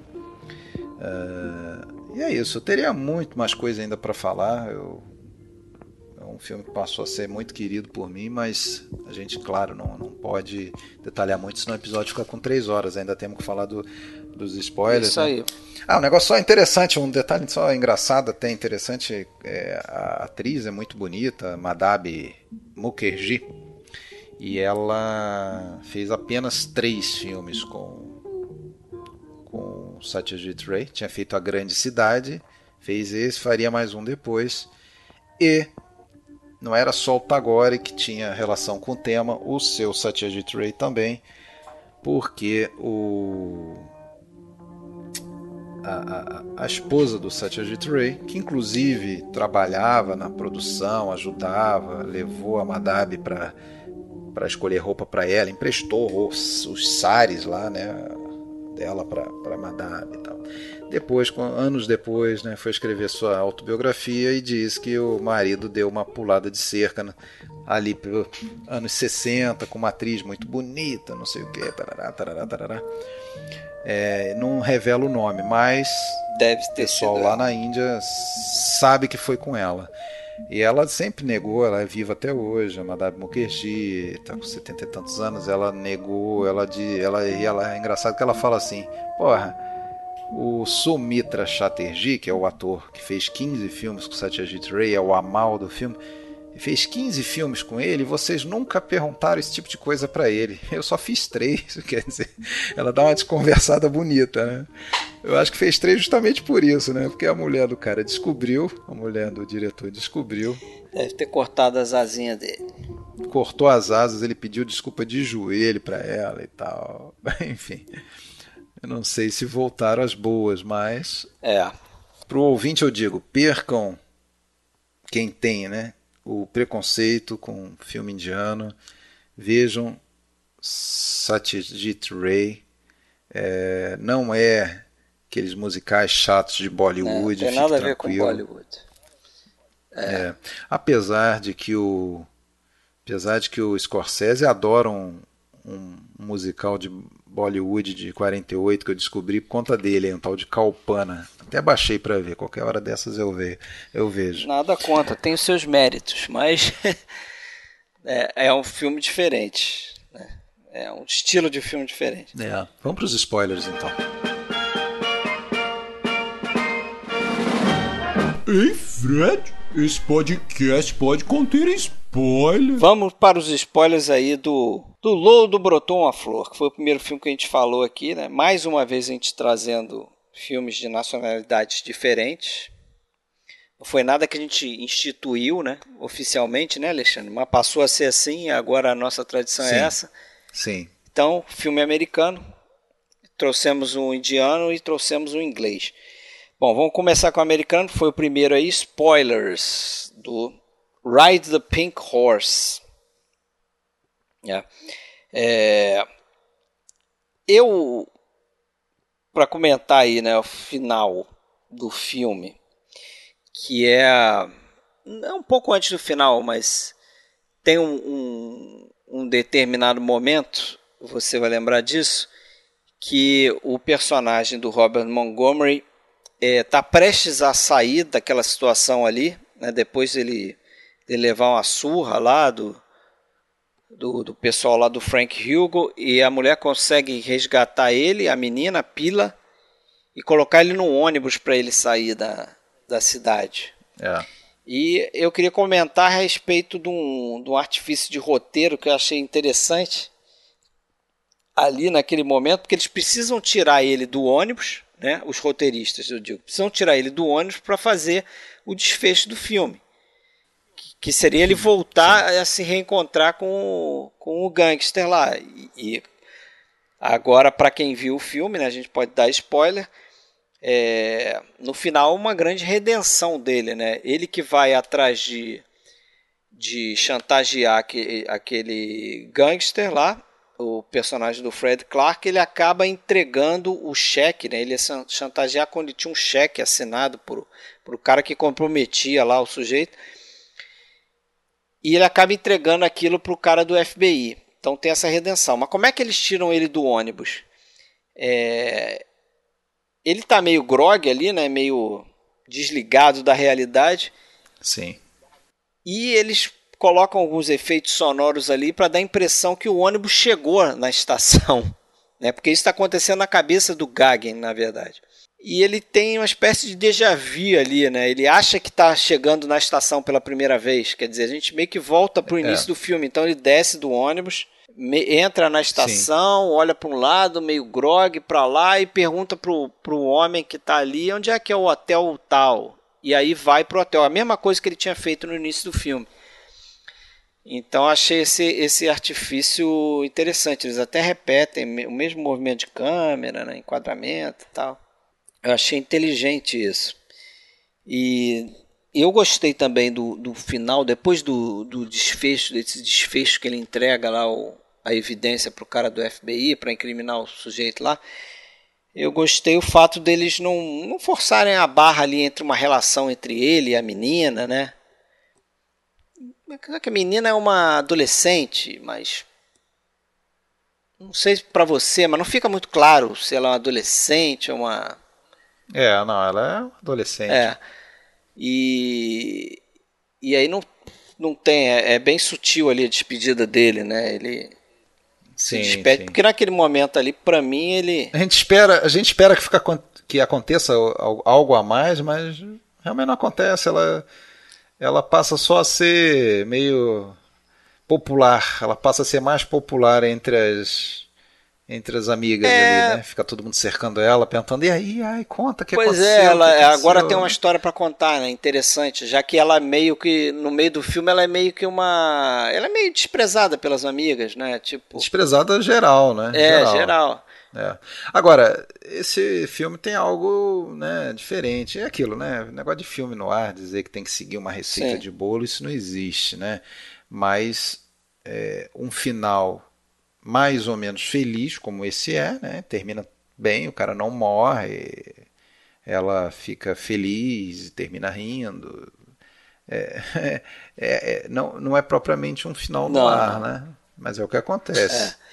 E, mas eu acho legal também é porque você falou dela desprezada, parece que há, há meio que uma inversão ali no, se ele chega na cidade com toda aquela banca, com toda aquela pompa, aquela superioridade americana, né? Ele é americano, os outros são mexicanos, um povinho, não sei o quê.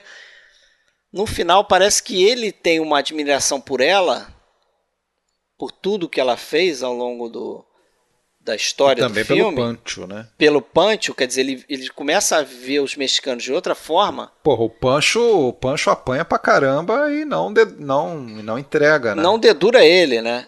É. Não entrega onde ele tá. E ele ainda né? chega a oferecer depois, falou: Ah, não, vou dividir o- a grana com você quando eu pegar do cara, não sei o quê. O cara fala: Que grana? Não estou fazendo isso por grana, né? Quer dizer, são outros valores, né? Aquele con- confronto de valores ali é, americanos Verdade. e de um, de um povo mais. do mexicano aí que representaria um povo mais, mais humilde e tal, com outros valores mais nobres, talvez. É por isso que eu acho que o filme não é preconceituoso, apesar do personagem é, dele ser no início preconceituoso. E acho que a forma que a Pila olha para ele no final é um pouco de acima também, né?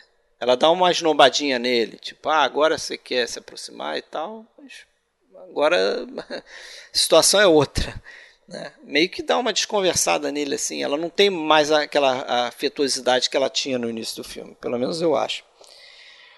Mas é isso, é só isso que tem para comentar aí. A gente pode passar para o filme do Spoiler de Os Inocentes. Os, Os Inocentes. Esses aí tem bastante spoiler, hein? Esse tem, é. Ele, bom, fa- falando das cenas finais ali, só pra esclarecer pra quem tá ouvindo aí e não viu, e mesmo assim vai chegar até os spoilers. Bom, é. Com os fatos que aconteceram da antiga governanta ter, ter morrido, e o caseiro também, têm tido um caso e tal. A governanta acaba vendo os espíritos dessas pessoas ali pelo, pelo, pela a propriedade. E outra empregada ali, tu não fica sabendo, na verdade, se ela vê, se ela não vê, o que que é. Pois é.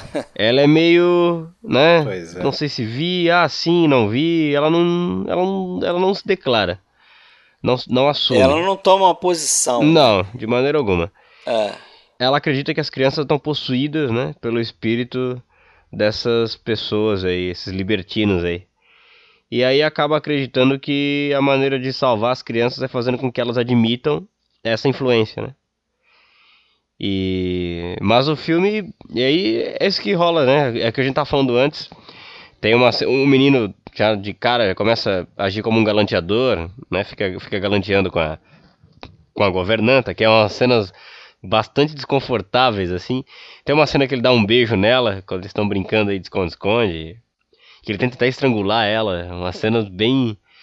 E no final, no corpo do É, menino... chega né? a dar um beijo nela com ele deitado na cama. Sim, sim. E, e Né? Quando vai se despedir lá, boa noite, não sei o que, ele vai lá e dá um beijo. tasca um beijo tasca um nela. beijão. E na cena final é isso, ela manda todos os criados embora. É, inclusive a criada lá que ela tinha mais confiança, com a, a outra sobrinha, né, a Flora. E fica sozinha com o Miles, ela que decide isso. Que ela diz que ela vai dar conta daquilo ali e tal. E dado momento ali, ela faz todo aquele ritual que é pra ele encarar o, o espírito ali que tá oprimindo ele. E aí o menino cai morto, né? É, E ela termina o filme dando um beijo nos lábios do menino, assim. é, pessoal, o pessoal diz até que seria uma, uma referência Bela Adormecida. Pois é, eu acredito. Né? e, tipo tem assim, aquela ideia do tem beijo aquela ideia, que né? Que desperta, né? desperta. Mas o. Mas Fala aí, Fred. Não, eu ia, eu ia falar justamente, voltando àquilo que eu comecei a falar e não pude concluir, que é o lance da dualidade, da ambiguidade que o filme tem. Porque tem gente que, que eu andei lendo aí que tem uma teoria de que poderia ser. Toda essa história. Não seria uma história de possessão, como eu acho que é. Né? A possessão lá daquele casal é, libertino Aham. lá que possui as crianças. Mas que seria tudo um reflexo de uma repressão sexual da personagem da governanta. Sim. Então, é- ela estaria. Por isso que eu acho interessante esse lance da, dessa outra empregada aí, é, é, ser dúbia, né? Você não Sim. sabe se ela está vendo os espíritos, se não está. Você não sabe se aquilo está acontecendo na cabeça da, da Miss Da. Giddens, É. né? Da governanta, ou se isso efetivamente está acontecendo, porque é ela que tira todas as conclusões, né? Sim. Ela que fala, não, é, os meninos estão possuídos, as crianças estão agindo dessa Sim. forma porque estão possuídas, porque. Né, ela chega até o momento que ela chega a dizer que o, que o garoto é, viu o, o, o caseiro e a, e a antiga governanta transando. E ele chegou a falar isso para ela, não sei o que, revelar isso para ela. E, então, assim, fica essa, essa dualidade, que eu acho que o filme não tem que resolver isso, né? É, uma, um, um detalhe que eu acho que até ajuda a fundamentar um pouco essa teoria. O filme se passa no final do século XIX, portanto em plena era vitoriana ali. Que se, se a gente se aprofundar um pouco nesse período, é sabido que foi um período marcado pela repressão sexual, assim, muito forte isso. E ela é uma babá, uma solteirona de, sei lá, seus 40 anos ali. E aí isso acaba, acho que, dando um, um fundamento, uma vazão. Mas o, o final do filme a gente não sabe de fato o que, que é. Na verdade, a gente- não sabe mesmo. Pode ser uma, uma, um filme sobre possessão, um filme sobre fantasmas, de cunho sobrenatural, essa coisa. E é aceitável, eu acho, se alguém quiser levar para esse lado. Sim. Mas também eu acho que tudo isso também pode gerar uma, um fator psicológico que eu acho que tem lá seu fundamento, assim, pode ser levado também para aquilo e no fim das contas ele não se resolve, ele não assume isso, né? Fica aberto Não. realmente. E isso deixa a coisa mais perturbadora. Deixa. E essa questão do, da, da sexualidade aí do filme, que eu até falei que transformou o filme num X-rated lá para os ingleses, é, para mim fica ainda mais é, ousado o filme se você racionalizar a coisa do- da seguinte forma.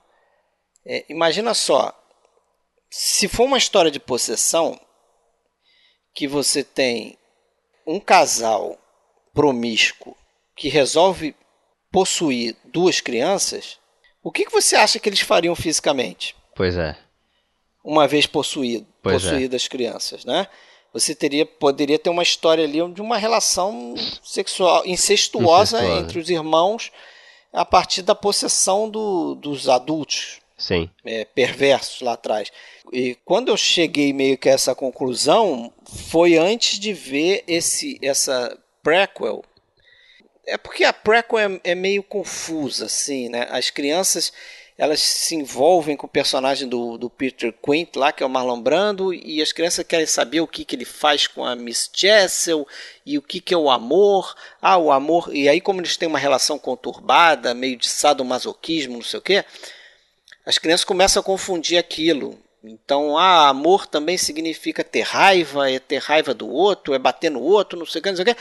Aí tem uma cena lá que o garoto começa a brigar com a irmã, e aí chega a governanta e fala: O que, que vocês estão fazendo?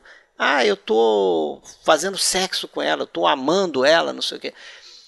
É um negócio mais explícito, assim, é dito, né? Claro que não é mostrado nem nada.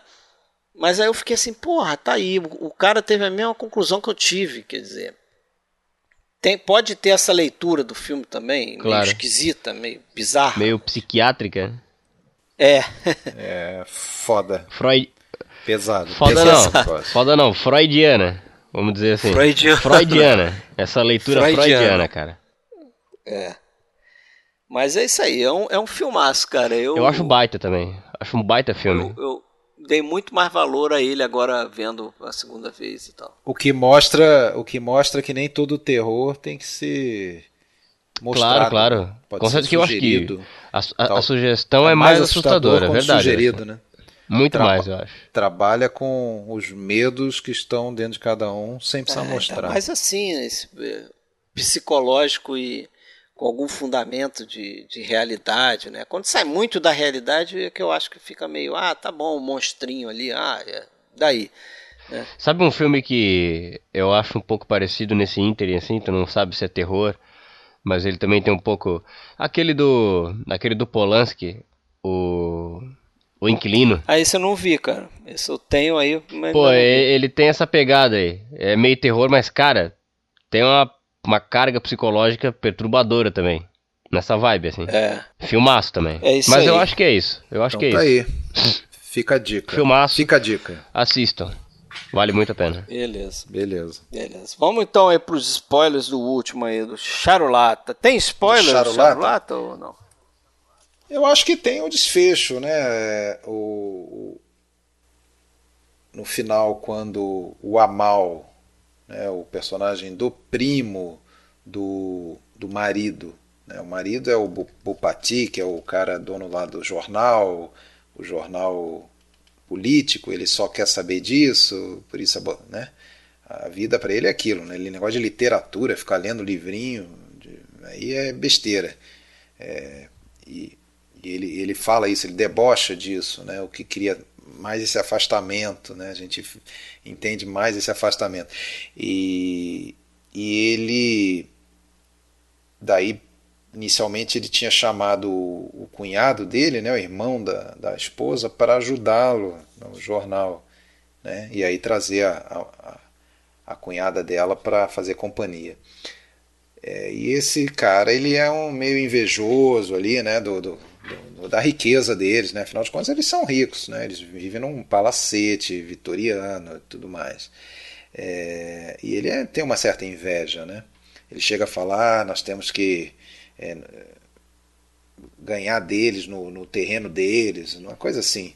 E ele acaba roubando o cofre, né, é, além de roubar dinheiro do cofre, ele deixa de pagar contas, que ele fica encarregado do, do, do- cofre, o cara dá a chave do cofre para ele, de tanto que confia no cunhado. E ele É, dá a chave, chave do contas, cofre para dar um que- incentivo, né? Para ele dizer, olha como eu confio em você, como eu como tô te dando a responsabilidade, né, para melhorar você como como empregado daqui, né? Mas ele rouba, então, quando essa traição vem à tona, e aí na, mais ou menos no mesmo momento em que o Amal percebe que aquela linha tênue lá, que era né, da permitida, está sendo cruzada, que está tendo um, um envolvimento, aí o Amal, muito corretamente, ele fala, bom, eu- ele pensa, eu não, não quero ser mais um traidor do cara, Vou me né? afastar, né? do, do, do Bopati, então ele se afasta,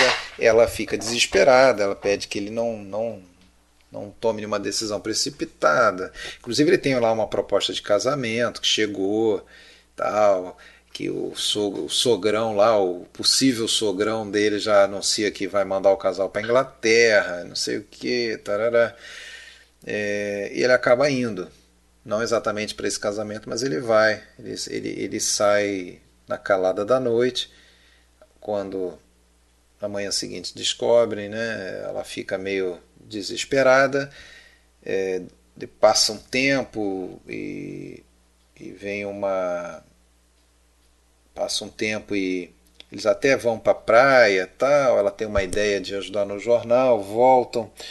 E aí chega uma carta do Amal, isso já tem alguns meses que ele foi embora, e ela, ficar so- achar que está sozinha com aquela carta na mão, ela chora, lamenta, ah, por que, que você se foi, não sei o que, e o- marido percebe, né? Daí ele entende tudo e tem toda aquela cena em que ele sai sozinho aí sem rumo, né, pensando na vida, chega a chorar, né, porque ele sabe que tem uma certa culpa, né, de ter é, relegado a esposa ao, a um quinto plano. e aí na hora que ele vai secar as lágrimas com aquele lencinho bordado com a letrinha dele, aí ele ele lembra que aquilo ali na cultura deles era uma baita demonstração de afeto da mulher, né? Então assim, alguma coisa ela sentia por ele, pelo menos antes do cara chegar, né? Então ele vai dar uma chance para uma reconciliação. E aí, no livro, é, no livro a, a reconciliação não fica clara. No livro, o livro termina com um, um let it be da vida e um o cara vai viajar para uma, uma viagem de negócios, anuncia para ela, ela fala assim: "Ah, me leva com você". E ele fala: E ele, ele fica pensativo, ele não, não diz nem que sim, nem que não. Aí ela, ela mesma vira e fala: ah, então, deixa pra lá. Ela fala, é uma palavra, hum. termina com uma palavra lá que significa deixa estar. Né?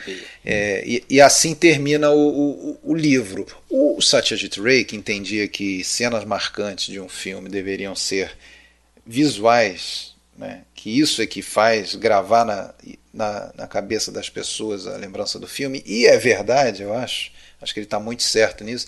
Ele fala, não, ia, não ia ficar bom terminar com uma frase. Então ele, ele tentou imaginar um equivalente visual desse dessa indefinição, dessa reconciliação que tem ou que não tem, será que vai dar? Porque, porra, traição é traição, sempre vai ter uma um, um buraco, né? A coisa não volta mais a ser como era. E aí ele lembrou de um, de um filme que ele tinha visto e gostou bastante, que é Os Incompreendidos do Truffaut, que termina com um plano congelado, é. né? É, é na cena final. E ele faz isso aí. Só que aí ele faz quase uma fotonovela, né? Ele faz uma série de uma fotos. sequência de né? fotos. Quando as mãos do. Ela estende a mão para ele, fala: vem, entra, entra em casa, volta, tipo, aqui é seu lugar. Ela estende a mão e ele vai com a mão e aí congela a imagem, eles não chegam a se tocar, então fica aquela coisinha aberta. É o equivalente visual para o deixa estar dele ali, né? A gente não sabe. É, e tem vários planos, né? E e até tem um negócio ali que era meio uma mania dele de mostrar é, lanternas, né, luminárias aí. A, a, ela, quando escutou o marido voltando, ela já falou para o empregado buscar uma, uma, uma, lamparina lá, uma luminária. E uma dessas fotos do final é, o, é na luminária. É, tinha um simbolismo disso aí, aquela coisa de trazer a luz, né, trazer a iluminação, trazer a, a razão ali, tal. enfim. Mas pode ser também o que aconteceu com o próprio Satyajit Ray, né? A mulher dele perdoou, não perdoou, aquela traição com a, com a Madame Mukherjee. Que, aliás, foi um grande problema. Ele falou que esse filme foi ótimo, foi o filme com menos falhas dele, não foi à toa, foi ele teve um elenco excelente, teve tempo para fazer o filme, não teve pressão de prazo. Só teve um problema nesse filme, que os personagens ficam mascando o tal do pan lá, que é um que é uma folha lá, um negócio, não sei se tem tem fumo envolvido, enfim, eles ficam mascando aquela porcaria lá. E a Madame Mukherjee, a atriz, ela era realmente viciada nesse negócio. Ela ficava mascando aquele negócio o tempo todo. E isso detonava os dentes da pessoa, escurecia o dente e destruía o dente também. Então ela, mesmo sendo muito jovem, ela já tinha os dentes escuros, tinha os dentes feios mesmo. Tinha até vendo os extras aí do, do tem um Blu-ray da Criterion, uh, os, atualmente ela setentona, os dentes horrorosos. Então o engraçado a mulher do, do Satyajit chegou a falar não pô não tem condições de botar essa atriz no filme ele falou não eu quero ela, por que será, né? Mas eh, deixa que eu dou um jeito com a câmera. Então você pode ver que ela é filmada sempre num ângulo em que não aparecem os dentes inferiores dela. Né? Sempre um pouquinho abaixo, mostrando somente, quando ela fala, a gente só vê os dentes de cima, que eram mais inteirinhos. Então esse foi o, o probleminha dela. Mas ele pegou mesmo assim. Ela é muito bonita, realmente. Rosto impressiona. Então, esse esse aí é, seria a minha dica de hoje. Beleza. Vamos, vamos fechar então aí quase duas horas de episódio. Bora. Com essas três diquinhas aí. O William tá com a nossa dica, com a, com a dica é, o William aí, Verei. vai ser o vai ser o primeiro a seguir o Dicas Tripas, hein? Bora. É, e depois ele vai entrar, depois ele vai entrar no site lá do, do Filmes Clássicos. Vou comentar, comentar. Né? Paguei a dívida. É isso aí. Vou ver, certamente verei. Beleza. Tá bom, então. Valeu, obrigado aí, William, que pela isso, participação. Bicho. Tamo aí. Obrigado por me convidar. Esperamos você aí na próxima. Bora. E valeu, Alexandre, mais um episódio aí pra caixa aí do PFC. Valeu, Fred. Valeu, William. Valeu, cara. Até mais. Abraço. আমি চিনি গো চিনি তোমারে ও গো বিদেশিনী আমি চিনি গো, চিনি তোমারে। ও গো বিদেশিনী, তুমি থাকো সিন্ধু পারে, তুমি থাকো সিন্ধু পারে। ও গো বিদেশিনী ও গো বিদেশিনী।